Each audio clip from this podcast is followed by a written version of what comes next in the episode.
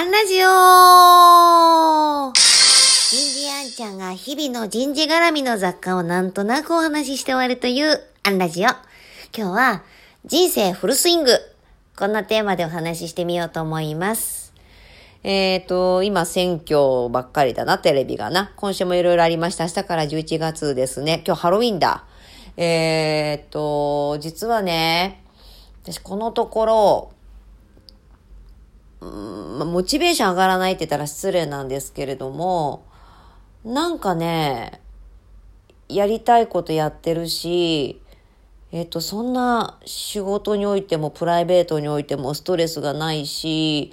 逆に、こう、トラブった時の方がね、やっぱコロナ禍になりましたって大変だったけど、なんとかしなきゃって、こう、がむしゃらに動くじゃないですか。だからこう、なんかこうそれで満たされてるところが変にあったんですけど、逆にこんだけね、平穏無事が続くとね、妙に、えー、物足りなくなってくる。もう貧乏症ですよね。で、そんな中で、えー、いただいたアドバイス。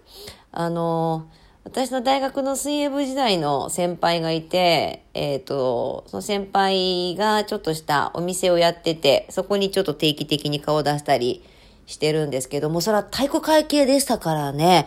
えっと、二つ上の先輩なんてもう神と崇めるみたいな話なんですけど、こう、先輩って実はね、みたいな話をしたんです。そしたら、あの、フルスイングしてるのと。あの、だったらいいんだけど、あの、フルスイングすればいいんだよって言われて、ああと思って、もちろん比較的何でもかんでも、あの、精一杯やってるつもりなんだけれども、フルスイングって言い方されたら、いや、もっとだなと思ったのと、ちょうどその日がね、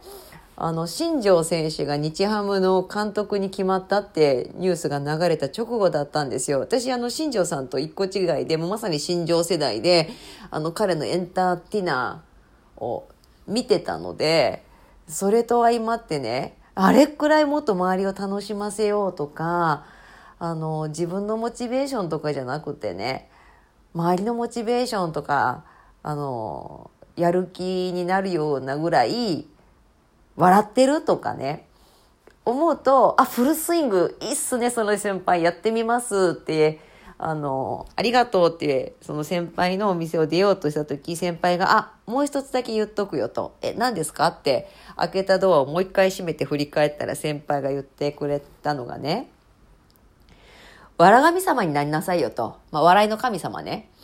もう笑かしてって周りよって。あーと思ってね。なんか人の役に立ちたいとは思ってますけど、人並みには。人を笑かせようまで思ってたかなって、まあ大阪人の妙な使命感で、あの、オチを作ろうみたいなことはしてるかもしれませんけどね。ああ、なんかまだできることあったなってことを感じたことを一番週末に思っている今週でした。